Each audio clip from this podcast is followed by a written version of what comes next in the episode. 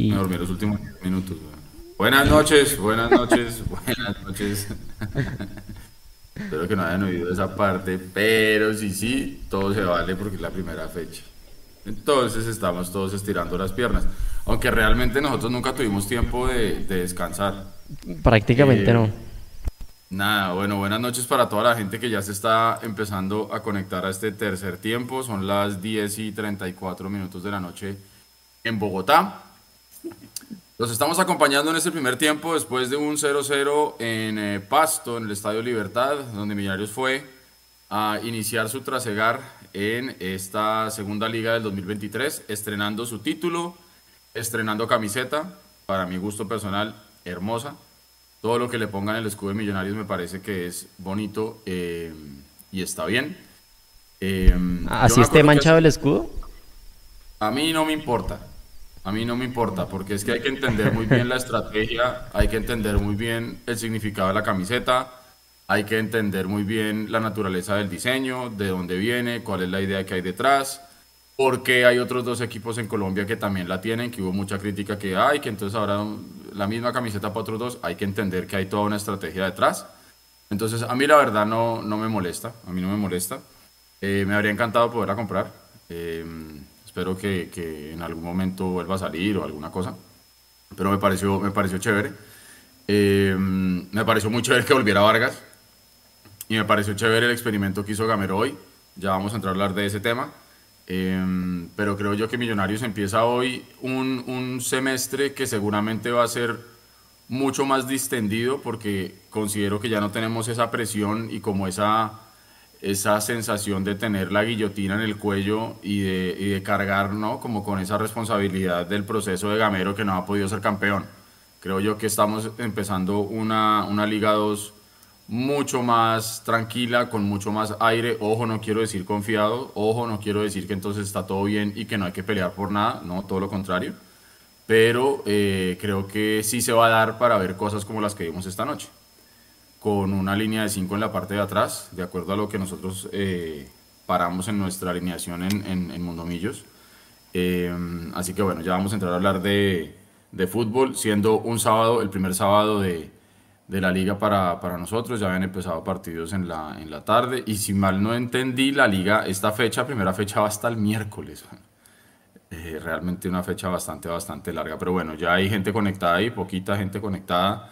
Sabemos que todavía están muchos en vacaciones, sabemos que hay mucha gente que, que todavía está tratando como de, de um, agarrarle ritmo a un nuevo campeonato cuando, reitero, no tuvimos mucho tiempo de descanso, ni los jugadores, ni nosotros. Pablo Salgado, mi hermano, campeonas noches. Me gusta mucho volverlo a ver para esta segunda, segunda parte del campeonato. Eh, le mando un abrazo grande y bueno, empecemos a conversar junto con Nico y con Naren que están ahí en la parte de atrás y con toda la gente que ya nos está saludando. Las sensaciones que le dejan, digamos que estos primeros 90 minutos del Gamero, del equipo de Gamero para esta segunda, segunda parte del año ¿no? de la alineación, que ahí ya la estamos viendo en pantalla y con esto le voy a dar paso. Millonario salió al terreno de juego con Álvaro Montero y atrás una línea de cinco con Samuel Asprilla por la izquierda, Jorge Arias, Juan Pablo Vargas y Andrés Ginás, eh, digamos como los tres centrales, y por la derecha Ricardo Rosales, en la mitad Juan Carlos Pereira y Larry Vázquez, como enganche Daniel Cataño y arriba Jader Valencia y Leo Castro. De acuerdo a nuestro entender fue un 5-3-2. Hay otra gente que lo ponía como un 4-2-3-1, pero yo creo que se vio claramente que mientras Millonarios no tuvo la pelota y nos atacaban era un 5 y cuando estábamos atacando en la parte de atrás era un 3. ¿Cómo lo vio Pablo? Lo saludo con las buenas noches y este experimento de Gamero. ¿Usted cree que vamos a seguir viendo cosas como estas, no solamente con esquemas tácticos, sino con nombres? ¿Cómo le va? Buenas noches, Edu y muchachos, Naren, eh, Nico y a todos los que están conectados en este momento. Un saludo muy especial, un saludo de primer partido del segundo semestre de la liga.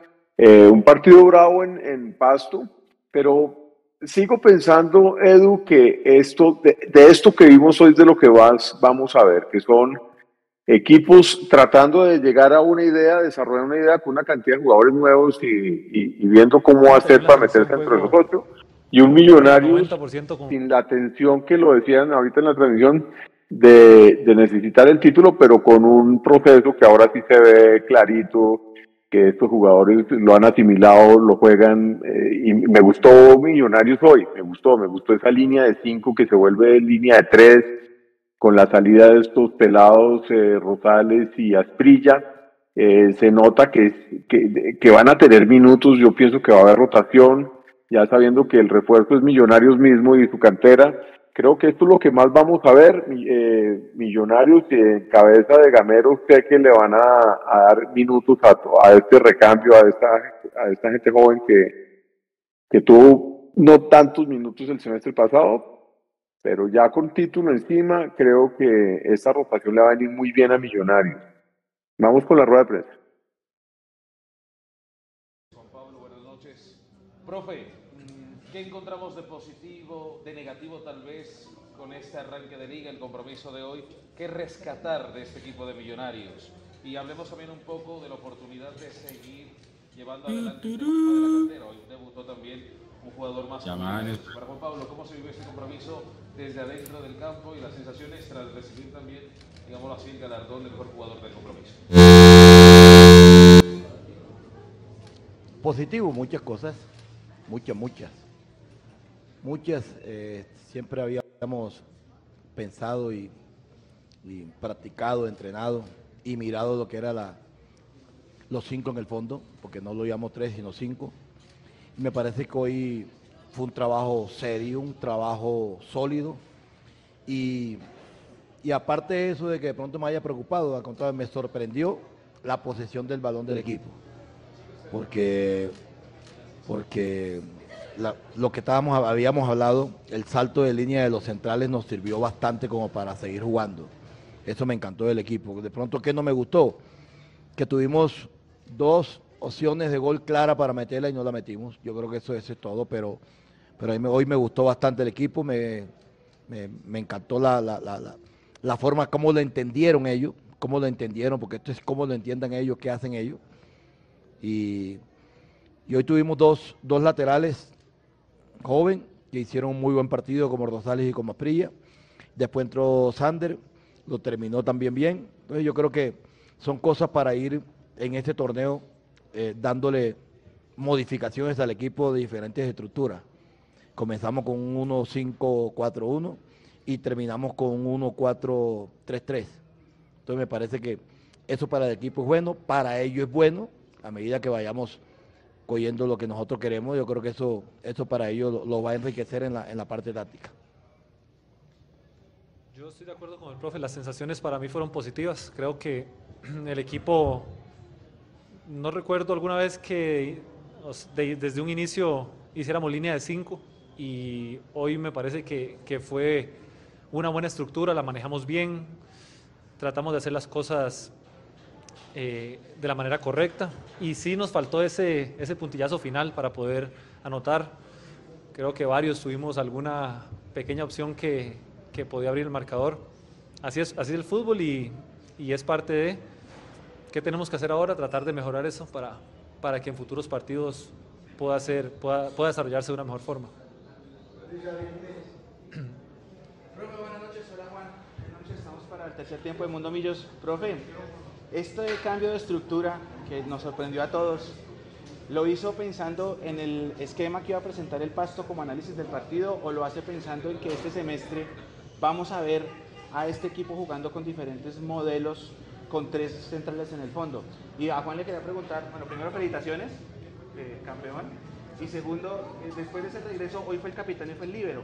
¿Cómo se sintió en esa posición como de central en el centro, en el funcionamiento del equipo hoy? Muchísimas gracias. Buenas noches para ti. Bueno, le, estamos hablando a ellos que es que no es tanto las estructuras, es el juego, que ellos entiendan qué tienen que hacer en la cancha.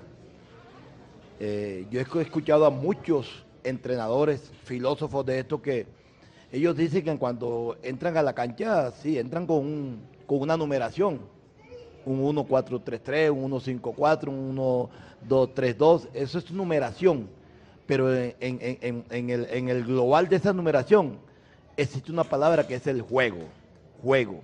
Me parece que ellos, nosotros eso lo hemos hecho muchas veces, el 5, el 4, el 3, y es juego, juego.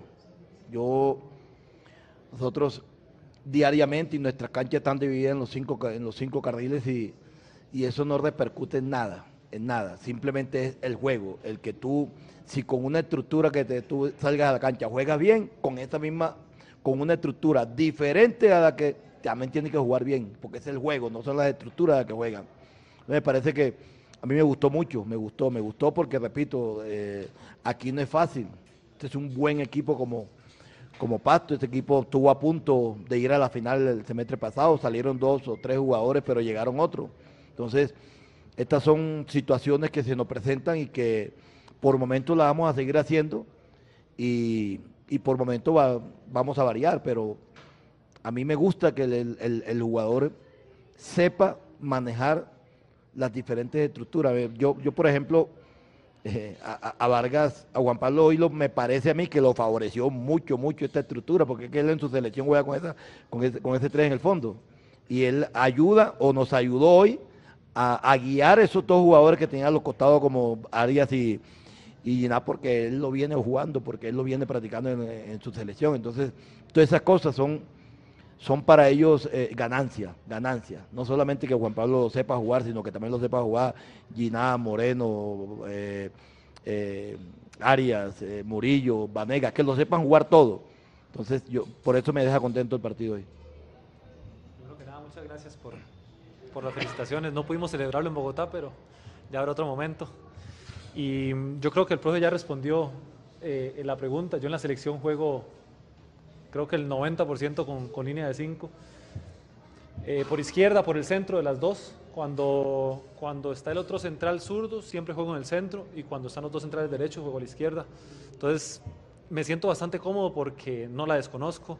Eh, y en selección yo creo que desde el 2014 se maneja esa estructura casi como principal, entonces es, ha sido un trabajo inclusive de selecciones menores y todo, es, bastante conocido y por dicha no se me no se me dificultó para poder desarrollar el juego creo que de buena manera y poder sentirnos cómodos, eh, en ningún momento quedamos expuestos, quedamos mal parados, más bien le dio, eh, nos dio esa fortaleza para, para que los de adelante sintieran no tal vez esa, esa necesidad de estar eh, llegando atrás Jader, Cataño, sino más bien que nosotros estuviéramos bien parados para que ellos tuvieran la libertad de cuando recuperáramos el balón ir hacia adelante.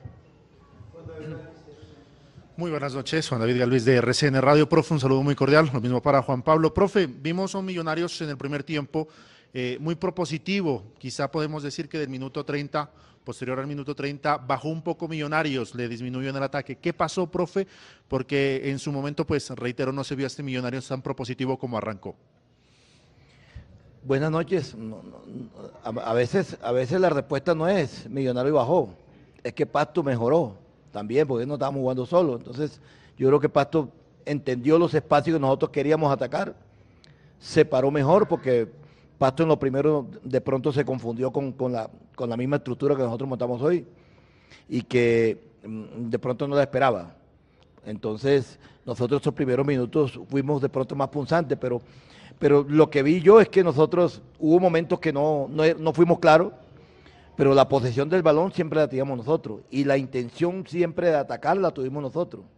Entonces, repito, a veces no es que Millonario baje, a veces que el rival también nos, nos, nos obliga hacer cosas diferentes porque se para mejor. Pero, pero siempre este equipo va pensando en que donde juguemos, donde juguemos siempre vamos a ir a buscar los partidos.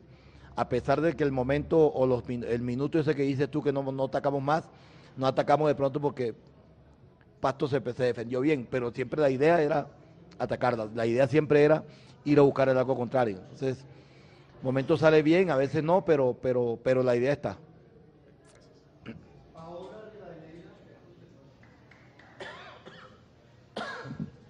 Profe, con las muy buenas noches para usted, también para Juan Pablo.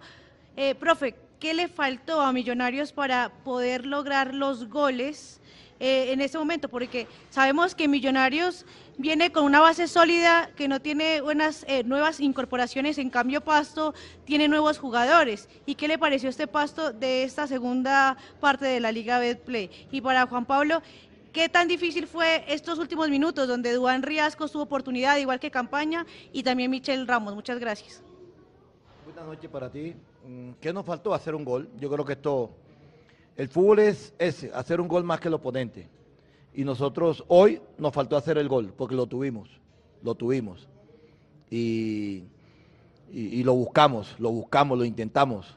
Mm, no lo pudimos.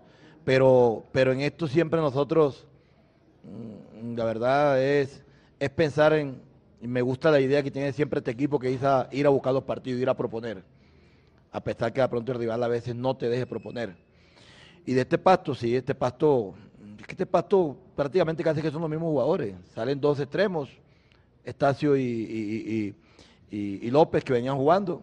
Sale Mafla y Garavito creo que sale de ahí también, pero venían jugando hoy, no, hoy entró Alba, pero venían jugando Rosales también por ese lado. A veces alternado este, muchacho Valencia. En la mitad siempre estaban los mismos. Entonces, este es un pasto complicado. Este es un pasto donde, donde ha seguido con un trabajo Flavio donde el, semestre pasado estuvo a punto de ir a la final. Y, y, nos dimos cuenta que es un equipo duro, un equipo fuerte. Un equipo fuerte, como dices tú, ya llegaron jugadores y él irá nuevamente a, engranar el equipo. Nosotros mm, a lo mejor de pronto tenemos un poquito más de, conocimiento y de trabajo con este equipo porque no, se fueron dos jugadores y, quedaron los mismos, los mismos, pero, pero hoy enfrentamos un gran equipo con Pasto honestamente, la verdad no sentí que en los últimos minutos sufriéramos tanto, que fueran tan difíciles. Me parece que fueron minutos de ida y vuelta, como queremos ganarlo, ellos quieren ganarlo. Creo que Darwin tuvo una eh, que, que, no logró darle bien y me parece que el resto fueron tiros libres de costado. No, no recuerdo tampoco sufrir esa parte, pero obviamente esos últimos minutos ellos en casa no quieren dejar ir tres puntos. Creo que todos los equipos se comportan de esa manera. Entonces, obviamente, también teníamos que asegurarnos nosotros y tal vez por ahí se vio que, llegaban, que se acercaban, pero en realidad no sentí que fueran tanto de peligro como, como tal vez podían haber sido.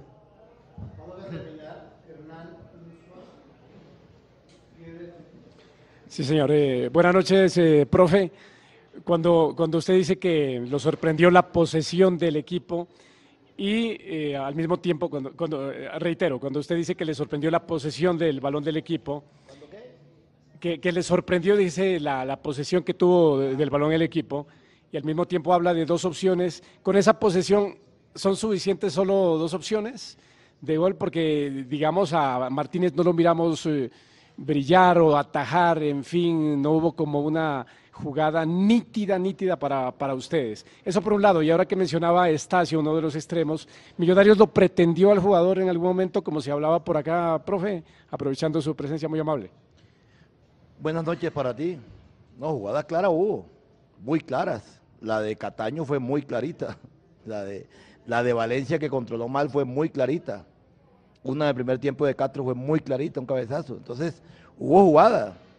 Lo que pasa es cuando muchas veces, eh, y mucho más, lo tengo que decir aquí en este fútbol, no miramos dónde jugamos el partido.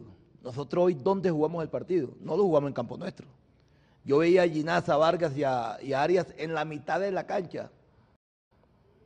Entonces, es que muchas veces no el que ataca más es el que, el, que Martínez coja más balones. Es dónde ponemos nosotros el partido. Yo le, lo que hablaba Vargas hoy, nosotros el partido no lo sufrimos nunca, no lo sufrimos, a pesar que ellos tuvieron una o dos que hayan tenido. Pues el partido no se sufrió.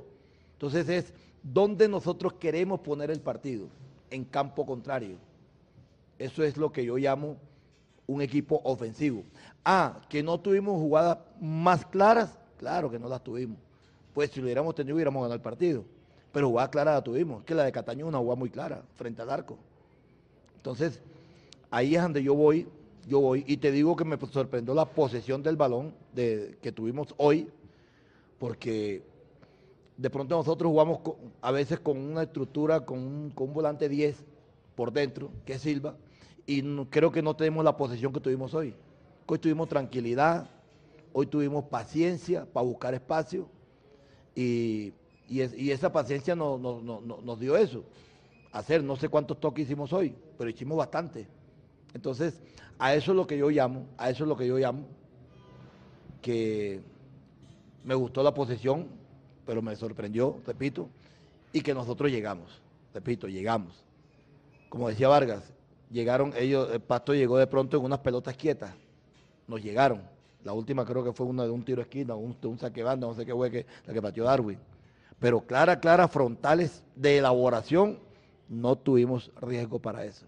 Entonces, aquí no es, este es un empate y este es un empate que nosotros nos, nos deja eh, sumando, pero también nos deja tanto a Flavio como a mí a corregir. Este empate no es que hoy no, hoy no hayamos cometido errores, hoy cometimos errores, pero vamos a corregir, pero, pero es bueno venir a sumar aquí. Y lo de Estacio, a, mí a veces me preguntan, profe, ¿usted le interesa fulanito, perenceo? Yo siempre digo, los buenos jugadores a mí me interesan. La vez pasada me preguntaron que si Candelo, Candelo es buen jugador. Que si Falcao, Falcao es buen jugador. Que si Quintero, Quintero es buen jugador. Estacio, muy buen jugador. Entonces, a uno los buenos jugadores les interesa. Eh, simplemente es que haya de pronto un, interés, un interés, más no una urgencia de, que, se tenga que venir o tengamos que traer jugadores. Yo estoy tranquilo con este, con este grupo, pero siempre con las puertas abiertas de que si un jugador tiene la posibilidad de venir y es el del agrado nuestro y que nosotros sabemos que este jugador va a engranar, pues bienvenido sea. Aquí no les damos las puertas a nadie.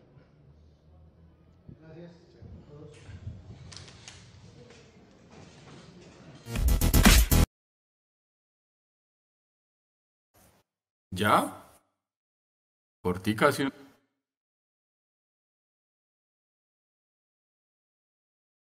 Apenas.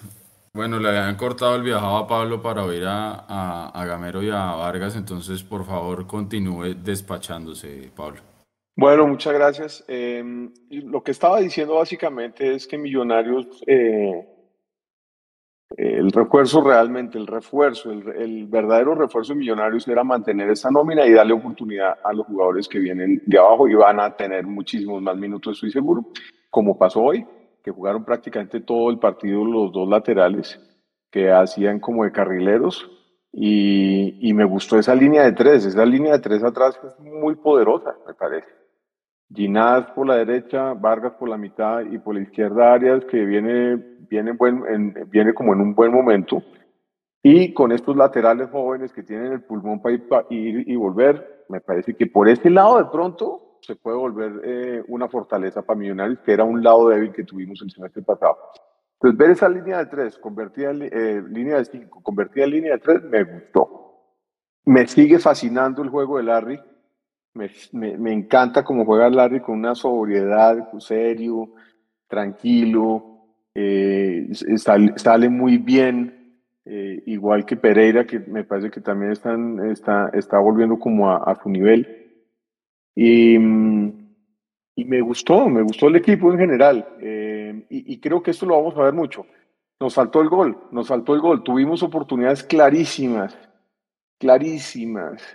Eh, las que decía ahorita, el cabezazo de Castro que no parecía, pero cuando uno ve la repetición, pues pucha, el arquero, el arquero la tuvo que, la tuvo que pelear para que no se metiera esa bola, ¿no? Sí. Y, sí, entonces me parece que tenemos equipo para competir y para estar otras y ser protagonistas, porque lo que hablábamos en el, en el vivo el jueves era esto, ¿no? Que Millonarios, la fortaleza de Millonarios y el refuerzo realmente Millonarios era mantener esta plantilla lo que más se pudiera y, que fue competitiva y ha sido competitiva durante todos estos semestres que hemos visto a Millonarios con Gamero y esta plantilla tiene el aguante como para, para lo que queda de semestre y que nos va a permitir tener esta rotación que vimos hoy. Fíjense cómo cambia el equipo en el segundo tiempo, las variantes que tiene Millonarios son buenas, que salga Castro y entre Uribe es bueno, que salga Cataño y entra en Maca, me parece genial. Entonces yo pienso que es un eh, Jader, me parece que va a ser muy importante Millonarios, muy importante, porque además tiene la versatilidad de ser nueve cuando se necesita entonces yo quedo tranquilo, hubiera quedado feliz si hubiéramos metido una de esas oportunidades, porque me parece que se espera una engolosinada tremenda de no pegarle de una, sino como de jugar, buscar como el golazo, pero no, no el gol. Y yo creo que en eso, o sea, corregir eso en el entrenamiento o en, lo que venga después de ese partido, va a ser mejor que corregir una derrota, por ejemplo, una falla defensiva y que, estemos corrigiendo una derrota. Entonces hoy lo que hay que corregir es como esa, esa definición y, y, creo que al Pereira y lo que decía Vargas también al final del partido es de locales nos tenemos que hacer muy fuertes y que les cueste trabajo eh, a Millonarios cuando juguemos, juguemos, afuera. Entonces, eso es lo que tengo para decir por ahora, Edu. Bien, hermano, bien. Bueno, Nico y Naren allá al otro lado, al otro lado de, del silencio, como dice esa, canción. A mí el partido me parece que, que Millos lo hace bien la jugada de Cataño, lástima que no entre, para mí tenía que pegarle de primera, pero viendo bien la repetición me parece que le queda muy pegada la pelota al pie y por eso es que él intenta hacer un segundo enganche y bueno, ya hizo una, dos, tres jugadas de más y por eso no termina entrando. Me parece que fue parejo, bien Gamero que pruebe estrategias, eh, tácticas diferentes.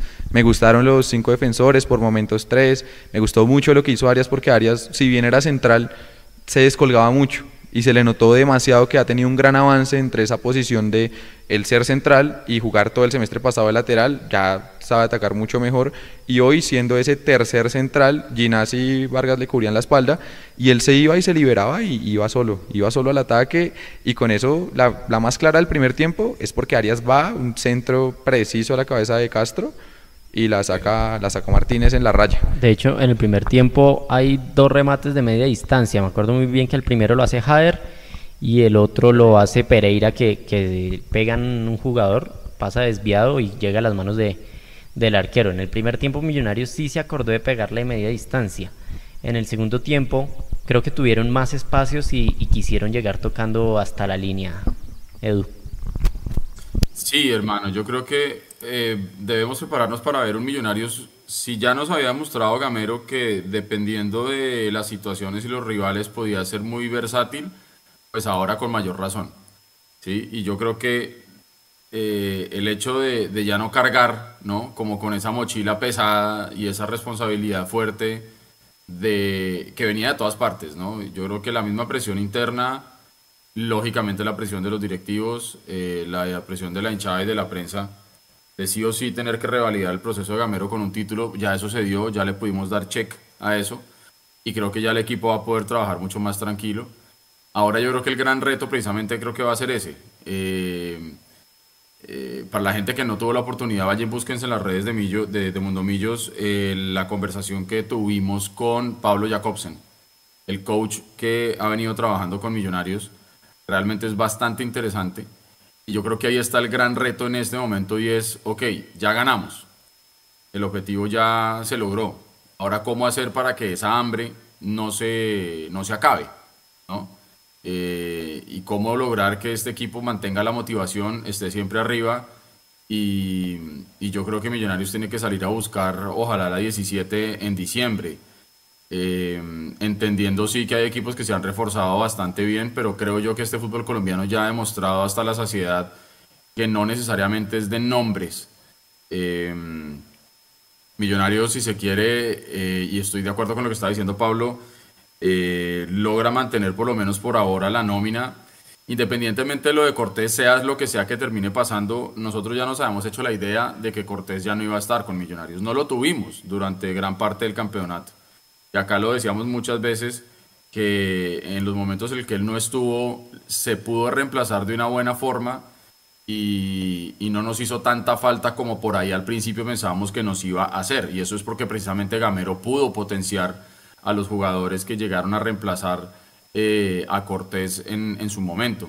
Entonces Millonarios por lo menos no, no se desbarata, porque ustedes saben también que a veces pasa. Eh, cuando los equipos son campeones, eh, viene la desbandada. Eh, acuérdense lo que le pasó a Pereira, por ejemplo. Pereira quedó completamente desbaratado. Lo que pasa es que el trabajo que están haciendo allá también es muy bueno. Y mire que con jugadores prácticamente nuevos se quedaron dos o tres y, Pereira ahí está. Entonces, Millonarios pudo mantener su nómina. Falta, falta ver qué pasa a fin de año con, con lo del Tico Vargas. Pero digamos que en este momento Millonarios por lo menos sigue manteniendo su base y es seguir de largo, esto es seguir derecho. Y literalmente es así, porque Millonarios no tuvo descanso. eh, y nosotros como hinchas creo que tuvimos un fin de semana tal vez, de, de, como de podernos desconectar y pensar en otras cosas, y ya estamos aquí, aquí de nuevo. Entonces, creo yo que sí Millonarios pudo haberse traído algo más del Estadio Libertad esta noche, completamente de acuerdo, tuvimos unas clarísimas, eh, pero a veces las cosas no, no salen así, y creo yo que para haber visto un, equipo con, con el experimento que se hizo hoy, el resultado está bien, está positivo, esa es la primera fecha eh, y creo yo que vamos a poder ir construyendo de a poco una nueva idea y un nuevo Millonarios muy seguramente, porque también los rivales ya saben a lo que juega Millonarios, ya saben cómo juega Millonarios y yo creo que sí es buena idea empezar a mover un poquitico las estructuras. Pasemos a ver rápidamente lo que dejó el 1 a 1 para, para ir entrando en tierra derecha, eh, muchachos. Álvaro Montero 7.3, creo que no, no, no, fue muy exigido y las veces que tuvo que salir, sobre todo recuerdo una que sale a cortar un centro arriba bien, que termina golpeado, me parece que Álvaro estuvo bien y creo que por ahí hubo un remate que lo, lo agarra bien, bien parado en la mitad de, su arco y, resuelve fácil. Ricardo Rosales, eh, calificado con 6.1, Andrés Ginas 6.7, Juan Pablo Vargas 8, Jorge Arias 7, aquí estamos viendo es la, la, disposición que pone el software que es diferente a la que, a la que realmente con la que se separó realmente Millonarios. Entonces voy a nombrar a, Samuel Asprilla ahí digamos que en esos 5 de atrás con 6.7. Sus consideraciones de esa línea de 5, Pablo, tal vez el más destacado y diría uno medio extraño, Pablo, y, y, y nada, er, eh, porque es que uno dice, raro, ¿no? Que termine siendo el más destacado Juan Pablo Vargas y pues el paso tampoco es que nos haya exigido demasiado, ¿no, muchachos? ¿Cómo lo vieron ustedes ahí? ¿Cómo ven ustedes esa, esa parte de atrás y las calificaciones de la, de la aplicación para los jugadores de la parte de los, de los cinco, la línea de 5 millones? Eh, bueno, voy a empezar yo antes de darle la... la... Sí, dale, dale, antes de Naren. Yo pienso que Vargas fue, llegó recargado de esa Copa Oro y, y me parece que como lo decían también en la línea, en la rueda de prensa, me parece que fue un, un sistema en el que él se siente cómodo. Sí, Entonces yo creo que eso ayuda a que tenga esa calificación y lo vi hablando mucho, además empezó como capitán, me, me parece que estaba enchufadito, estaba enchufadito en ese partido y, y salió bien por, cuando pone la banda, la, el balón por las bandas o sale por el medio. Es un jugador que tiene una claridad de, de salida y de despeje que, que nos da con toda la seguridad y confianza, a mí me parece. Y yo sí estoy de acuerdo que la calificación más alta, más alta la debe tener él. Andrés Gina me parece que hizo un muy buen primer tiempo hasta que recibió ese golpe que por, por la sobada que se pegó, creo que fue en la rodilla. Eh, y, ojalá que esté, ojalá que esté bien, que no haya sido una cosa harta. Arias, me parece que eh, se, ha, mantenido un buen nivel. Ahí está bajita la calificación, 6-8, me parece que es bajita. Sí. Eh, pero me parece que se ha mantenido, se ha mantenido bien, ahí muy, muy a la par con Ginás, que pues, jugó menos que él. Pero, pero está afianzado en la idea. Es que yo pienso que lo que le ha funcionado a los jugadores en Millonarios, los que vienen y se quedan, y sobre todo áreas que se gana la titular, es que han entendido el juego y la idea. Y eso es importantísimo. Los laterales que se vuelven carrileros, que se vuelven de ataque y de vuelta, me gustaron muchísimo.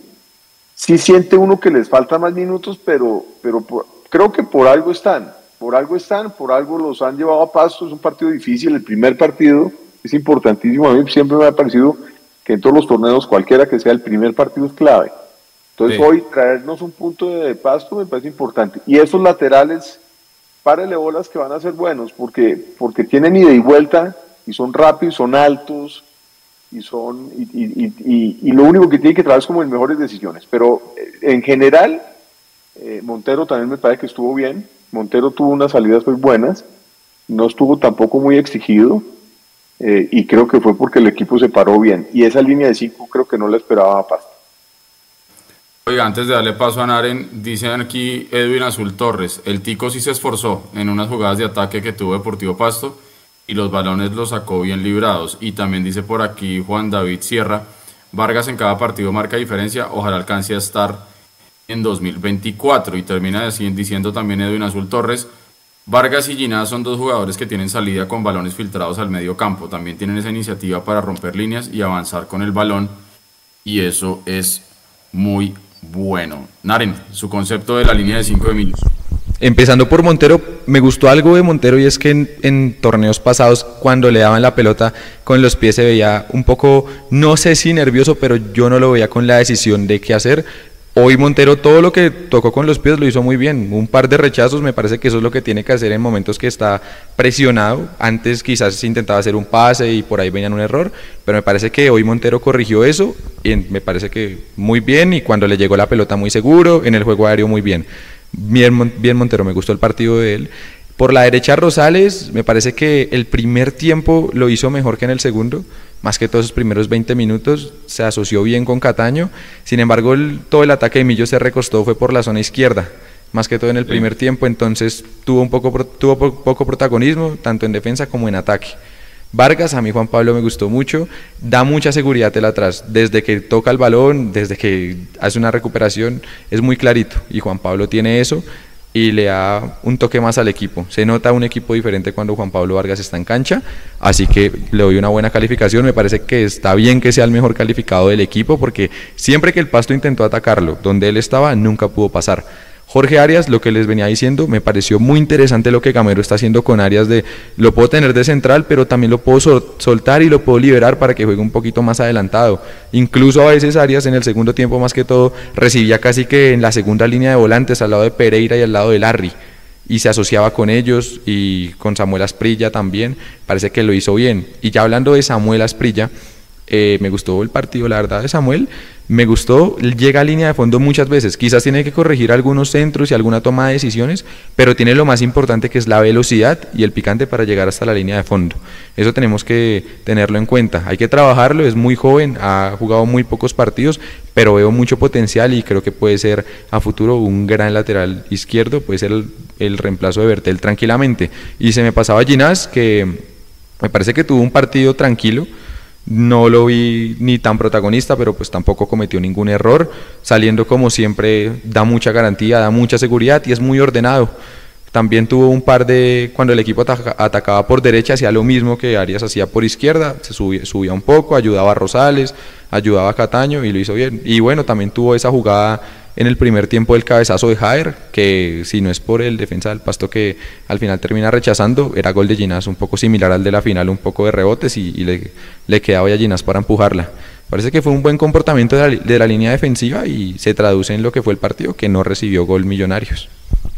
Yo le sumaría a lo de la espalda, de lo que hay que trabajarle también es el tema de que le ganan la, la espalda muy fácil. Y no solamente por el partido. Hubo hoy una jugada en el primer tiempo que le ganaron la espalda con una pelota que le, que le logran filtrar y le ganan un poquito en potencia sobre todo y también en colocación. Yo creo que en perfilamiento hay que trabajarle un poquito eso, pero sin duda creo yo que es un jugador que, que si Gamero ya lo puso ahí, ya está viendo que puede ser el, el, la competencia por lo menos de puesto de, de Bertel, va a ser importante. Acá precisamente nos dicen en el chat, eh, buenas noches Mundomillos, dice Luisa Rojas, buen partido en términos generales, pero realmente a Asprilla no le veo, dice ella. No me gusta criticar, pero no mostró mucho. Y por acá también estaban diciendo, este comentario me gustó mucho, de Cevitas V, y le mandamos un abrazo grande. Dice, ya la prensa habla más de América, de Cali y del Junior, ya no van a hablar más de Millonarios, ya vamos a estar sin presión, así seamos campeones, quiero el bicampeonato y tetracampeonato con la copa. Bueno, bien. Asprilla tiene que mejorar esos centros, dice Andrés Torres. Aquí está la cuenta que siempre está con nosotros en tercer tiempo, Rivera Fotografía, que nos saluda desde Ciudad de México. Em, pasemos rápidamente a lo que fueron los volantes. Juan Carlos Pereira 6.7, Larry Vázquez 7.3 y de una vez hablemos de los que estuvieron en la parte de arriba, Jader Valencia 7, Daniel Cataño 6.8 y Leo Castro 6.2. Eh, no me parece que la calificación de Leo haya sido como tan bajita. Yo creo que lo de Larry, lo decía muy bien Pablo en su intervención inicial, eh, se le ve con una confianza gigante, enorme, de abrazar, digamos, que ese medio campo y de, ponerse, digamos, que el equipo al hombro. Eh, Juan Carlos Pereira, eh, sabemos que es un jugador mixto, es un jugador versátil, es un jugador que le puede aportar a Millonarios no solamente en marca, sino también en ataque, sobre todo, de hecho, de las primeras llegadas de Millonarios claras, es un remate que logra hacer directamente al arco, tiene potencia en esa pegada, ya lo sabemos.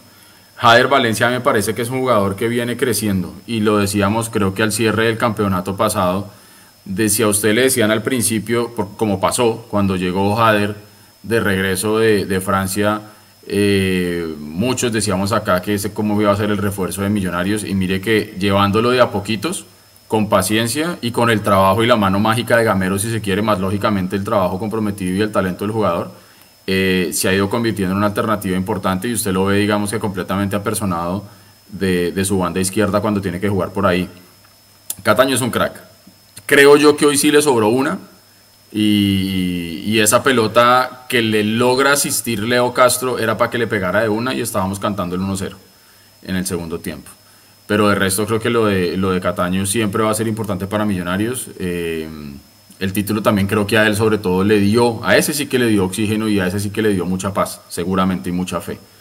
Y Leo Castro, hermano, Leo Castro, siempre en mi equipo, póngamelo siempre que la única manera para que Leo no esté sea porque está convocado a alguna selección, ojalá en algún momento, o porque está descansando o, alguna otra cosa diferente a una decisión técnica. Pero creo que Leo Castro siempre va a ser importante.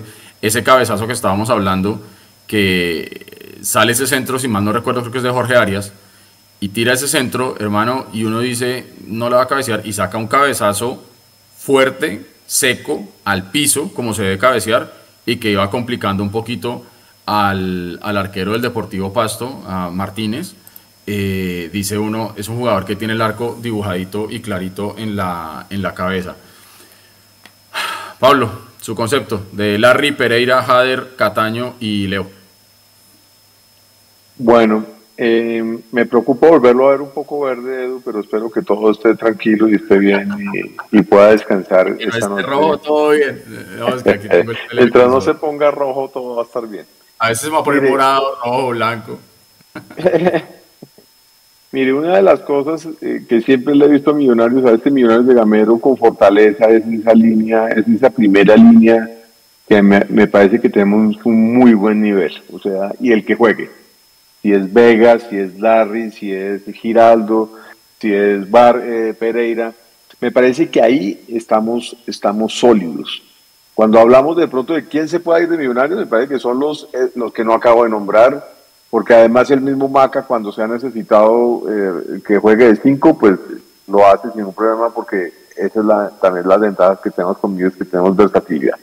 Entonces, esa, esa salida es tan importante en el fútbol, se ha vuelto tan importante que estos jugadores tienen esa, esa, eso como ese ADN y me parece que lo tienen clarísimo y vuelvo a lo mismo que dije los, de los defensas, que puede ser que juegue cualquiera, puede ser que Arias juegue de lateral o que, el mismo Perlaza cambie de, de, lado. Es tener la idea del juego clara, saber a qué juega Millonarios y, y, y, la, y la maquinita empieza a funcionar perfectamente. Jader Valencia, me parece que es un jugador muy importante, ya lo había dicho ahorita y vuelvo y lo digo, me parece que Jader Valencia va a ser eh, un jugador determinante en esta, en esta, en esta serie de Millonarios segundo semestre del 2023. Eh, Daniel Cataño es un crack, es un berraco y estoy totalmente de acuerdo, me parece que Daniel, que Daniel se está sacando esa espinita que era necesario que se la sacara y, lo está demostrando, está jugando como con, con, ganas, con berraquera y, es un calidoso, es un calidoso. Ese yo no tengo ningún problema de que hoy de pronto hubiera no definido de primera, tal vez no estaba cómodo, tal vez pensó que podía hacerla de otra manera. Ese le va a entrar, como le han entrado a otros, es calidoso. Entonces eso no me, no me genera ningún tipo de preocupación en este momento. Y Leo Castro estoy totalmente de acuerdo también lo pondría en cualquier equipo que yo tuviera, eh, lo pondría de una. Es un jugador que tiene la camiseta muy bien puesta, juega con vértigo, juega con sangre caliente. Eh, y hoy tuvo esa asistencia que me pareció vital. Lástima que no hubiéramos definido, pero es un jugador que te puede generar eh, peligro en cualquier segundo. Así es de que pienso que estamos muy, estamos en todas las líneas, estamos sólidos hay que trabajar a los, a los jóvenes, pero estos minutos son los que le van a, les va a dar el nivel que todos esperamos, estoy seguro de eso. Seguro. Oiga, Naren, antes de, oír sus conceptos de la, de la parte ofensiva de Millonarios, eh, una nota de color, y se me, me quedé sin internet. Aquí hasta, hasta mi internet está en pretemporada. Sí, desde, desde el celular. Venga, eh, la nota de color, Naren, la camiseta que yo le veo ahí debajo de su, de su chaqueta es la camiseta nueva, la de la que sacó MFC por el, la 16. La misma, la misma. La... Ahí sí se ve, sí. El favor de mostrarla, por favor. Ahí se ve bien, sí. Sí, sí, sí, sí, Oiga, qué bonita que está, hermano. Está buena. Meta panza para que el escudo no se vea como en, en tres dimensiones. Mire. Oiga, qué bonita que está, güey. Elegante, felicitaciones, muy bien. Está bueno, está bueno, está bueno, sí. Mire, mire lo diferente y creo que Nico se va a acordar de, de, de, de esta referencia que yo voy a hacer. Las veces que, uy, vea, no. Venga, pero agáchese un poquito que yo no le quiero ver el trasero. Es, uf, está brutal esa camiseta, man. No. man. Está brutal. Está muy, muy chévere esa camiseta, hermano. Está buena, está buena, está. Está el número de. Jader. ¿Será una Sí, señor. divina? Oiga, sí, Jader, Jader, Jader quedó con la 16 en la espalda, qué bien, chévere. Eh, Eso le ¿Se acuerdan cuando en algún momento cri- criticábamos, yo criticaba muy fuerte, decía que Millonarios se había vuelto a una tienda y que eran puras camisetas y gorras y vasitos y todo y nada de títulos. Ahorita, que ya nos dieron lo que queríamos, Millonarios puede sacar, hermano, a la venta hasta portavasos si quiere con la 16 y, y se los vamos a comprar. Eh, y está bien, y es bonito y está bien. Yo creo que ya habiendo logrado los logros deportivos es cuando este tipo de cosas realmente toman un, un- valor adicional y todo se va a agotar, seguro. Entonces, bien, chévere, bien ahí. Bueno, dele, Naren, ya cerramos el paréntesis de, de farándula. Dele con su concepto de la parte de arriba de Millos, por favor. Bueno, la parte de arriba de Millos, empezando por Larry, yo estoy de acuerdo con, con el concepto que ustedes tienen. Se le ve con mucha confianza, desde cómo se para en la cancha, cómo toma el balón, y es vital. A mí me encanta que Larry tiene un panorama del juego. A él, a él, él cuando recibe la pelota ya sabe qué está pasando en el otro lado del campo y sabe dirigir el juego hacia el otro lado del campo donde se necesita. En el primer tiempo hubo un par de jugadas donde le pone un balón muy bueno a Samuel Asprilla y otro balón muy bueno a Jader, en donde los centrales del pasto y todo el, la densidad del pasto está a la banda derecha y apenas Larry la cambia, cambia el panorama y le da mucha más amplitud a Millonarios.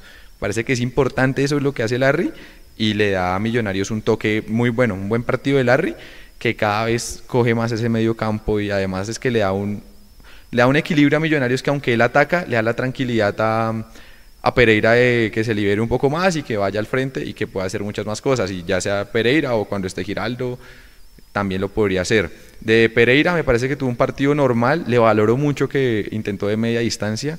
Pereira tiene muy buena pegada y en el primer tiempo me parece que ese remate fue fuerte, fue seco, inclusive se iba desviando, perfectamente se podría haber metido. Entonces me gustó, me gustó lo de Pereira y Larry, me gusta esa dupla, me parece que se complementan bien y que se entienden bien en la cancha. Ya hablando de Jader, yo también estoy de acuerdo con Pablo, para mí Jader va a ser un jugador vital en Millonarios. Y es que yo siento algo de Jader y es que nosotros estábamos acostumbrados a que Jader era el jugador que entraba y que entraba bien, y que entraba 10 minutos, 15 minutos y algo solucionaba y algo hacía bien, y siempre que nos lo mencionaban como un jugador titular, quizás no nos entraba tanto. Pero Gamero después de la lesión que tiene Jader empieza a meterlo de titular y más que todo en la final Jader demostró que de titular también tiene mucho por aportar. Y recordemos un poco lo que ha pasado. En, contra Defensa y Justicia Jader fue el mejor jugador en ataque.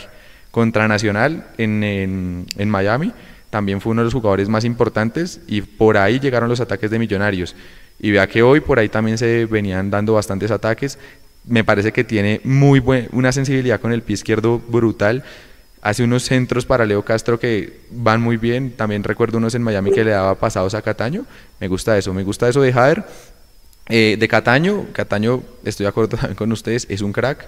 No, a mí no me parece que se le haya ido una de más porque, vuelvo y digo, para mí cuando él recibe la pelota, la pelota le llega muy pegada al pie derecho. Por eso es que él no remata y, y bueno, ya luego llegaron los defensas del pasto.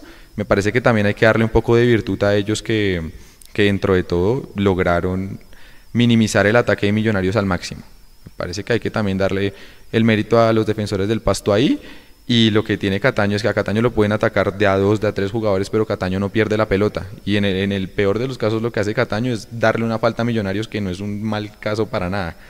Pero generalmente sale vivo de eso y recuerda cuando empezó el segundo tiempo, Cataño tiene una jugada que tira un centro con curva que termina yéndose a la lateral y antes de eso tenía tres jugadores encima, todos se los quitó, los desbordó, tiró el centro que, bueno, donde llegue alguien era gol seguro. Y Leo Castro, Leo Castro, todas las jugadas claras hoy de Millonarios pasaron por sus pies, el cabezazo, el primer tiempo fue la más clara, fue de él, y en el segundo tiempo como le gana en cuerpo y le gana la posición al defensor de, del pasto para luego ponerse la Cataño servía, es una cosa brutal, además que baja a recibir, hace presión alta al inicio del partido, era vital que Millonarios tenía la pelota, era porque apenas el pasto tenía la pelota, Castro iba y presionaba, es nuestro primer defensor, hay que tener en cuenta eso. Entonces me parece que en líneas generales es un buen partido de Millonarios, en líneas generales es un buen partido de la nómina y ahí sí estoy quizás un poco de acuerdo con Gamero cuando dice que lo que le faltó fue el gol, lo que le faltó fue la puntada y también un poco de constancia en todo el partido, porque eran como 20 minutos buenos, 10 minutos en los que Millonarios no se encontraba, en el que Pasto tomaba las, las riendas del partido y iba a atacar. Con un poco más de constancia, que eso seguramente lo va a dar el, el tiempo en el campeonato, Millonarios tiene equipo para pelear y igual recordemos que hoy también faltaron bastantes nombres importantes en el equipo. Sí, sí, sí, es cierto. Yo creo que volvemos a, lo que decíamos al principio, Millonarios se va a poder tomar, digamos que este semestre con un poco más de, tranquilidad, de pronto de, hacer unas rotaciones o de pronto de darle descanso a jugadores importantes. Eh, no tanto porque este semestre vamos a tener doble o triple competencia, sino yo creo que es más como aliviar un poco las cargas con las que ya vienen los jugadores y con las que ya estamos empezando esta segunda, esta segunda parte del año. Eh, bueno, ya son las 11 de la noche, 25 minutos. Yo creo que podemos ir entrando ya en la, en la parte final del tercer tiempo. Aquí Edwin Azul Torres en el chat nos propone, hey, ¿fue penal o no fue penal? Yo vi al juez completamente seguro cuando lo pita. Cuando usted ve ese bar, ah, oiga, y el bar en pasto, ¿qué? Bar de los 80, hermano, más pixelado que, mejor dicho, ¿no? Eh, pero lo que yo digo ahí es, yo no sé por qué me queda la sensación o la idea de pensar que si esto es al revés, a Millonarios sí le pitan ese penal en contra. No sé por qué me da por pensar eso. Em, no, yo creo que era claro que no a mí la mano, Para mí la mano no estaba completamente pegada al cuerpo. Lo que pasa es que tampoco extiende el volumen del cuerpo, que eso es lo que realmente juzgan ahí, uno. Y dos, casi que la pelota le da como que primero como en la axila, digamos que a la altura de la axila me quiero referir, y la pelota baja un poco y ahí es donde, donde pronto ponen a, a, dudar al juez. Si nos hubieran dado el penal está bien, nos quitan el penal y creo que también, a mi gusto, también estuvo bien. Yo creo que no era penal, pero reitero, si le pasa en el área de Millonarios, creo que mágicamente sí habría sido penal en contra de Millonarios. ¿Usted qué dice? No, yo no estoy tan de acuerdo ahí y quiero ver si se sigue poniendo verde. Pero mire, yo no estoy tan de acuerdo. Yo, mire, una cosa que me di cuenta es que el árbitro estaba totalmente tapado, pero el movimiento del balón fue lo que a él le determinó que eh, decidir que fue mano. ¿Qué fue lo que fue a ver en el bar? Pues que la mano estaba más pegada que separada, o sea, la mano no estaba separada del cuerpo. Pero el movimiento, el movimiento del balón fue lo que despistó al árbitro. Entonces yo pienso que cuando vi la repetición, yo dije, nada, eso no es penal, no lo van a pitar. O sea, me alegré que hubieran pitado el penalti, pero cuando vi la repetición dije, nada, no, no es penalti, no es penalti. O sea, no hay, que, no hay, no hay mucho para discutir, digamos, no, no, ni meterle cizaña. en pasto. No, ni meterle cizaña, no creo que sea, no, no fue así. Lo que sí tengo clarísimo es que Millonarios hizo más por, por, por, el, por el resultado del partido, por ganar el partido, y las más claras las tuvo, las tuvo Millonarios. Eso lo tengo, pero requete contra claro que, pues, lo digo, que lo ideal era ganar y que hubiéramos quedado muy felices ganando, pero me deja muy tranquilo que hubiéramos tenido las opciones que tuvimos, porque Millo sigue generando fútbol, sigue generando opciones y va a entrar. Va a entrar. Sí, vamos a entrar. Vamos a entrar, seguro. Naren, ¿para usted fue penal o no fue penal? Sí, yo lo dije en la, en la transmisión, para mí sí era penal. Yo siento que el brazo no está pegado y también siento que él se recuesta un poco hacia ese lado como para que la pelota no pase. Igual hay algo que también es cierto, si la pelota pasa igual tampoco había mucho peligro, no había ningún jugador de Millonarios cerca y le iba a quedar al arquero. Quizás también el, el árbitro tuvo en cuenta eso a la hora de, interpretar la acción y no dar el penal. Es discutible, pero bueno, es, es de esas acciones que yo digo, si lo pitaba estaba bien y si no lo pita también está bien. Hay que darle también la derecha al árbitro porque de hecho me parece que hizo, hizo un buen partido el árbitro dejó jugar mucho y, en esa acción lo que le digo, para, yo, yo le doy la derecha, si bien para mí perfectamente pudo ser penal, eh, tampoco siento que haya sido algo para que digamos, no es que mejor, se equivocó de una forma mala, no. No influye tampoco en el resultado porque Millonarios las que tuvo no las hizo. Y eso es lo que a Millonarios hace que hoy no se haya llevado los tres puntos, no que el árbitro haya pitado no un penal que ni siquiera es tan claro, porque no lo fue. De acuerdo.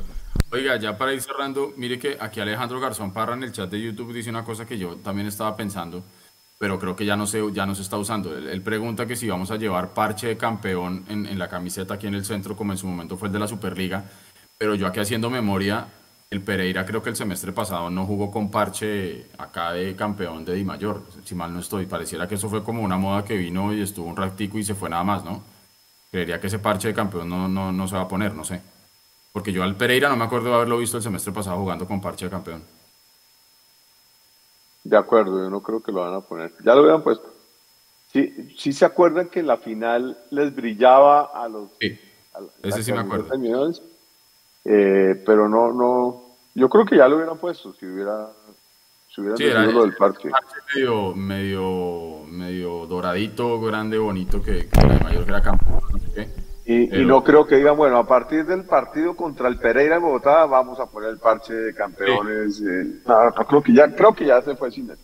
Más bien. que dicho sea alguien estaba preguntando en el chat que cuál era el próximo partido. Precisamente es el que dice Pablo. El próximo fin de semana recibimos al Pereira en Bogotá. Nico, creo que usted iba a decir. Sí, más bien esperemos a ver si el parche de Andina ya cambia con la nueva imagen en la camiseta. Yo me emociona ver el nuevo logo de Andina en la camiseta porque sé que va a combinar mucho más. Eh, esperemos a ver si ya está. Y por ahí también he visto imágenes de la camiseta de visitante. No sé si la han visto por ahí que esa sí lleva el logo nuevo Andina también al parecer, entonces esperemos. ¿Esa es la que, esa es la que aparentemente tiene las mangas medio celestes? Sí, esa. Bonita. Eso, me sorprendió ver al Junior con esa misma camiseta hoy en Barranquilla, o sea, y el Medellín igual. Y el Medellín también. El, ah. el, Medellín. El Medellín, yo creo que simplemente es como toda esa estrategia de mercadeo de Adidas por, por este, este tema de esta campaña de salvar los océanos y la tierra y el tema eh, entonces creo yo que era la estrategia como que salieran todos a jugar con, con esta camiseta, fueran locales o, visitantes. Eh, a mí me pareció bonita. Me gustó mucho, muchísimo, el diseño de los números. El diseño de los números bonito. Espectacular, divino. O sea, yo le digo que si ponen a la venta también esos números, la gente que compró esa camiseta seguramente va y le pone los números. Seguro. es, que, mire, es que mire lo que genera ser campeón. Primero, hinchada en algún momento creo que lo decía Aramechu en, en Twitter o no sé dónde, eh, la cantidad de niños que hay ahorita con la camiseta de Millonarios, porque es que ser campeón es lo que construye hinchadas, ¿sí? segundo, la idea que más o menos estaba yo construyendo hace un momento y es que usted es campeón y usted puede poner a la venta absolutamente cualquier cosa y esta hinchada va a responder. Y esto yo creo que también es parte del gran mensaje que nosotros hemos venido diciéndole hace mil años a esta directiva, es a nosotros pónganos a ganar campeonatos que nosotros le llenamos los estadios donde vayamos, que nosotros le compramos lo que usted quiera, que nosotros hacemos lo que sea por millonarios desde que ustedes nos den títulos. Entonces, pues ya nos dieron el título, eh, ellos, los jugadores, Gamero, todo. Entonces, digamos que estamos en una comunión muy bonita. Hay que ver, eso sí, eh, la cantidad de abonados, ¿no? Porque eso también yo creo que puede llegar a medir un poco la temperatura sin desconocer, sin desconocer que las condiciones económicas en este momento para el país no son las mejores y que por ahí puede haber gente que se quisiera abonar y por ahí no puede. Entonces eso también creo que va, va a mermar un poquito porque yo de curioso solamente pues, me puse a ver el, valor del, del, del abono de la tribuna, ya le doy paso, a la que yo, a la que yo usualmente estaba yendo y eran 500 mil pesos, una cosa así que uno dice ahorita en una condición actual, 500 mil pesos no son papas, ¿no? y más con lo de que de que los abonados antiguos son los que compraron en cuadrangulares. Entonces de pronto más de uno va a esperar a cuadrangulares y no se va a abonar para el todos contra todos. Y una muestra de lo que usted decía es el jueves en la presentación de Under Armour con Ginás. En el centro comercial no se imagina la fila, gente que esperó alrededor de dos horas para poder entrar a tomarse una foto con Andrés Ginás. Eh, absurdo, absurdo la cantidad de gente que llegó al centro comercial con, para, para aprovechar la oportunidad de conocer a, al defensor del equipo, el que hace el gol en la final, esa imagínese. Imagínese esa vaina, hermano. Bueno, yo creo que Millonarios nos está dando momentos muy bonitos, nos dio un, un junio bastante, bastante bonito, importante. Eh, y ya estamos empezando la, la, nueva, la nueva ilusión. Esto se renueva inmediatamente. y yo creo que Millonarios tiene equipo. Eh, no me atrevo a decir que Millonarios es el favorito, porque es que tampoco lo decíamos el semestre pasado. Millonarios fue construyendo su campaña y fue construyendo su campeonato paso a paso, eh, partido a partido, y creo que este segundo semestre no va a ser nada diferente. Eh, claramente el hecho de usted ya estar clasificado para Copa Libertadores le da mucha tranquilidad. y yo creo que sí hay que pensar en que este semestre sea para que esos jugadores a los que les están dando la oportunidad Rosales, Asprilla, Beckham, Torres, si ya que, va a quedar inscrito Carvajal, el delantero, también pueda, sacar adelante su, posibilidad de, pelear la titular. Eh, Juanito, si es que llega a tapar en algún momento. Eh, el mismo Moreno Paz, que entró al segundo tiempo reemplazando a Ginás por el golpe que ustedes estaban mencionando. Eh, Absolutamente todos, o sea, eh, todos van a tener que aprovechar el momento porque ya para el 2024 se viene, digamos que el examen importante para todos, que va a ser tener una digna, dignísima participación en Copa Libertadores. Eh, hágale, tírela, tengo sed, mándeme una andina, bien fría. Estos son los pasos para disfrutar una andina como debe ser. Abres y tomas sin limones, sin rituales, sin tanta vuelta. El sabor de Andina se disfruta de una porque es refrescante y más colombiana que nunca. Andina, a refrescar lo que somos. Prohíbas el expendio de bebidas embriagantes a menores de edad. El exceso de alcohol es perjudicial para la salud. Oiga, sí me gusta eso que sin limones y sin tanta vuelta. Ahora la cerveza y tómesela, hermano. Esas, esas vainas que, que limón, que la sean que se mete una enredada. Imagínese usted con limón y ya está hincho como así. Dele, Pablo. ¿Sabe qué le iba a decir? Que eh, mi teoría de que el mejor refuerzo de Millonarios fue mantener la nómina. Mire lo que pasó hoy con el Junior. Mire lo que pasó con el Medellín. Mire lo que está pasando con los equipos que, que, se supone que se reforzaron con, con, con una buena nómina. Que no, eh, mientras no engranen, les va a costar. O sea, es que va a costar arrancar proceso. Va a costar. Hoy día el bolillo, hermano, con casi que con una pata afuera, yo, yo creo, el Junior. Y es que usted sabe que esa plaza, hermano, es muy caliente y esa plaza no perdona muchas cosas. Y, y, lo de Arias en el Medellín no empezó bien tampoco. Empezó perdiendo en Sudamericana y hoy estuvo a dos o tres minutos de perder con equidad porque iba perdiendo 2-1. Y se encuentra un penal. Después este tipo se tre... ¿Vio, ¿Vio cómo cobró ese penal? Si no lo ha visto, le recomiendo. Les recomiendo que vean cómo cobró ese penal C3. Qué bien cobrado, hermano. O sea, la pudo mandar para la luna, eso sí le digo también. Pero, pero qué bien cobra. Y, y ahora a lo que usted estaba diciendo, hay que ver qué pasa con Santa Fe, que Santa Fe fue como el pasto de otras épocas que empezaba semestre y pasto cambiaba hasta el bus. Eh, Santa Fe cambió absolutamente casi a toda la nómina. Hay que ver, por ejemplo, si engrana, hay que ver qué pasa con la América de Cali, eh, que bien decían ahí en el de YouTube, eh, la presión que va a tener la América de Cali eh, primero porque Millonarios ahora le saca una estrella de ventaja y segundo porque están apostando por un técnico como Lucas González y usted sabe que lamentablemente en este país eh, personas como, preparadas como él y que hablan digamos que tienen un discurso un poco diferente al tradicional del, del cassette del fútbol colombiano entonces divide, no entiendo por qué. Entonces va a tener mucha presión mediática, sobre todo el América de Cali, como alguien estaba diciendo ahí. Entonces creo yo que de los equipos grandes, el Cali, ¿qué me dice el Cali? La presión con la que empieza el Cali. El Cali, hermano, después de que se va a Pinto por el, papelón por lo del chino Sandoval, lo que se dijo, no se dijo de Nicolás Viconis que llegaba pero no llegaba, y, sabiendo que tiene que, que, hacer una buena campaña para no empezar comprometido en descenso el año entrante. Entonces creo que hay equipos que ya la necesidad que tenía Millonarios, ya Millos le pasó la antorcha a muchos de los que acabamos de mencionar. Eh, ahora Tripping Tropicana. Sí, que son los que generan la expectativa alta como el América, como el... Eh, como el eh, esos equipos que están un poco abajo. Pero el América y el Junior a mí me tenían la expectativa. Ahora a ver Santa Fe, a ver qué pasa. Pero es que esto ya ha pasado antes. Esto ya ha pasado antes. Lucas, por ejemplo, había heredado a Águilas, que hoy además Águilas hoy otra vez se volvió a ver como un equipo que se nota que tiene proceso. Águilas hoy jugó mucho mejor que el Junior. Eh, y no sé si vio cómo definió Marcos Pérez esa, ese, el penalti también, o sea, casi se lo tapa el arquero, pero por un centímetro. Entonces, eh, nada, me parece que, que va a ser un torneo bonito de ver y el, y el desgaste y la presión obviamente lo tienen otros equipos en este momento. Y Millonarios se afianza con este equipo, juegan, está jugando sabroso, Millonarios está jugando sabroso y como, como, como, no quiero hablar de política, mejor dicho. Pero de todas maneras quiero decir que Millonarios está jugando una delicia y es un, y es un campeonato ideal para jugarlo así, con tranquilidad con jugadores que se van a, que se van a, a, luchar por la posición, como vimos hoy con los laterales, y se van a poner delanteros, se van a poner mediocampistas de, de, de, armado, pues buenísimo, porque todo eso le va a traer beneficios al equipo. Entonces yo, fe intacta en este equipo, en este proceso, y creo que el mejor refuerzo, el mejor reforzado de este semestre es Millonarios, para mí. Es verdad, es verdad, es verdad. Bueno, eh, Naren, su mensaje de cierre ya para ir entrando en la parte final del tercer tiempo cuando ya son las 11 y 39 de la noche del sábado 10 y... Ah, no, 15, aquí ya es 16.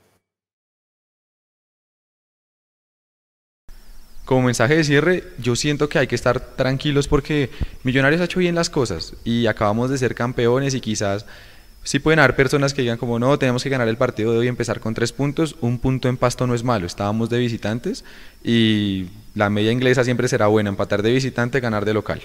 Eso es lo más importante. Y hoy Millos sacó el punto de visitante, empieza bien y también invitarlos a que, a que piensen que quizás si no hay refuerzos no es del todo malo. El mejor refuerzo es la continuidad de todo el equipo y hoy se está notando. Quizás muchas personas pueden decirles que bueno, una plantilla se adapta, pasa de octavo y puede salir campeón. Pero Millonarios demostró el semestre pasado que pasando antes y dosificando cargas, hay una ventaja contra los otros equipos que no han dosificado cargas porque al final del torneo les toca remar contra la corriente para pasar a los ocho. Nos pasó contra Medellín, nos pasó contra América, que en los segundos tiempos Millonarios físicamente se comía al otro equipo y terminábamos sacando la diferencia en los puntos ahí. Entonces, tener la paciencia por eso, porque Millonarios es un equipo y es como si el primer semestre no se hubiese acabado y estuviésemos jugando un torneo de todo un año. Ya pasamos la primera. Ya, pasó la primera parte y la pasamos con honores, campeones. Bueno, ahora vamos a ver si en la segunda parte también nos va igual de bien. Lo importante es que es el mismo equipo. Piensen eso, es un torneo largo y Millos tienen el mismo equipo. Ahora un montón de equipos están reiniciando en el 50%. Y apoyen, apoyen a los pelados, apoyen a Samuel Asprilla, apoyen a Rosales. Ya sabemos que no tuvieron el mejor partido hoy, que tuvieron centros flojos, que perdieron la espalda, pero es el primer partido del semestre, ellos no venían jugando y si ellos cogen nivel, pues van a ser muy valiosos para Millonarios. Entonces, apóyenlos, eh, que es más importante eso que, que tirarlos al agua solamente por el primer partido, queda todo un semestre. Y sobre todo, Nico, porque si Gamero puso el ojo ahí, ya nos hemos dado cuenta que tanto Gamero como Pitirri, como Cerveleón, como todo el cuerpo técnico la tienen clara. Si ponen el ojo ahí, hermano, confíe. Confíe, hermano, que eso es lo que es. O sea, si ellos... Y la frase, y, la frase de no traer por traer, exacto. Y se acuerda, Pablo, lo que nos contaba un invitado por ahí, que el lateral tiene que ser eh, muy inteligente, que tiene que ser un 10 eso nos contaba un invitado, ya se viene la, segunda fotoentrevista para que la gente esté muy atento, ¿no? A ver, a Tanten, Tanten ahí en el chat a ver quién creen que es el, el invitado. De, dele una, una, una, pistica, Pablo, dele una pistica a la gente a ver cuál es nuestro invitado, a ver si, si lo tiran bien. Una pistica, un capitán eh, legendario. Un capitán legendario de Millonarios. A ver. Muy bueno, va a estar bueno. bueno, Pablo, bueno de, despedida para irnos a dormir o a beber o lo que sea que vayan a hacer? Mi, despedida para hoy es que tenemos equipo para grandes cosas, que ya lo demostró y que simplemente es eh, seguir jugando con, con esa tranquilidad, con esa serenidad, con esa madurez y con esa y con ese proceso y con ese trabajo que se está haciendo que es increíble y con esa idea de juego bien entendida. Millonarios está jugando con la idea clarita, y con esa idea clarita, el que esté va a rendir. Y si ya a mí, por ejemplo, estaban preguntando que si va a venir Candelo, no sé qué, yo creo que ya Gamero lo deja claro, que no, no, y, y, en, y, en, y en el canal que transmite el partido también dijeron que la plata que pidieron por mi Tal vez tengamos noticias de Daniel Ruiz para la otra semana. Creo que es como una de las cositas por ahí pendientes. Acabo de leer de, Daniel Ruiz que Atlético Nacional preguntó por Daniel Ruiz, pero tanto Millonarios como el mismo jugador dijeron Ah, ah. Si no es en Millonarios, no, no, hecho. Si es en Colombia es Millonarios. Sí, sí, sí. Entonces, por allá. Y lo, de, y lo de Candelo ah, se suma no solamente la cifra que usted estaba diciendo, sino que ustedes saben que Millonarios solamente busca, por la política que tienen, eh, que sean jugadores que estén libres. Entonces, él puede, Millonarios puede haber hablado con el jugador, con el entorno, porque yo vi un par de periodistas que dijeron eso, que han hablado con el jugador, que incluso han llegado como algunos acuerdos ya en cifras y lo que sea, pero pues que el jugador tenía que resolver su situación con Nacional para, para poder rescindir allá. O sea, entonces creería yo que eso está, eso está liquidado. Yo, yo no creo que va a llegar a Millonarios. Y no creo que le haga falta a Millonarios. Yo lo dije en el jueves también.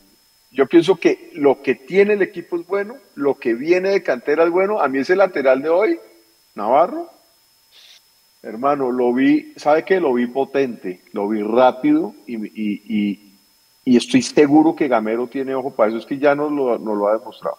Entonces yo confío mucho en la selección de Gamero y, creo que tenemos para pelear los dos, para defender los dos títulos, pero por todo lo alto. Acuérdense que la presión la tienen los otros equipos, que se están armando, unas nóminas impresionantes, muchos de esos, pero Millonarios se reforzó con y le está dando la, confianza a, este, a esta plantilla. Y, ya veremos, ya veremos, ya veremos qué pasa. Pero yo veo con muy buenos aires este, este Millo. Eh, ese es mi mensaje de despedida, tengamos la fe, tenemos el equipo que es campeón, imagínense, tenemos el equipo que es campeón básicamente de base. Eh, y el refuerzo es, eh, es la cantera y el refuerzo es, es, es, tener este equipo que tenemos. Así es de que yo como hincha hoy voy a dormir tranquilo, nos traemos un muy buen punto de pasto. No va a ser fácil para los que van a pasto, por algo tiene el invicto que tiene pasto allá y esos equipos de Torres juegan bien. Entonces yo pienso que a Pereira hay que venir. Pereira también viene en, alza, es un equipo también muy bien trabajado. Buen partido se nos viene contra Pereira y está haciendo una, está haciendo historia en la Libertadores. Pero pues Millos es Millos, Millos es el campeón. Pereira tiene que ir a, jugar a Bogotá. Acuérdense el semestre pasado que jugamos allá y les ganamos con dos goles de Leo Castro. Entonces, para Leo Castro va a ser un partido eh, especial igual que para Fernando Uribe y para muchos. Así es de que le tengo toda la fe a este equipo. Y con eso me despido, los quiero a todos. Una noche azul. Muy bien, hermano. Bueno, a toda la gente que estuvo conectada con nosotros en el chat, bien activos, Edwin Azul Torres, Cevitas V, Andrés García que está por acá, le mandamos un gran abrazo. A Luisa Rojas, que también estuvo bien activa, Andrés Torres, eh, Margarita Rueda, que también estuvo por ahí al principio, la estuvimos leyendo. Le mando un gran abrazo a ella y a Pablo González también. Un abrazo y enhorabuena por su primera estrella. Alberto Meléndez, que nos saludó desde Pasco en el estado de Washington, en Estados Unidos. Cessna Pilot, que también estuvo conectado, siempre, siempre está conectada esa cuenta ahí con nosotros. Rivera Fotografía desde México también estuvo con nosotros ahí. Eh, bastante, bastante gente que se conectó. Natalia Martínez, la moderadora de nuestro chat, que le mando un abrazo grande también. Dice, alcen la mano los que están esperando el gol olímpico de Cataño.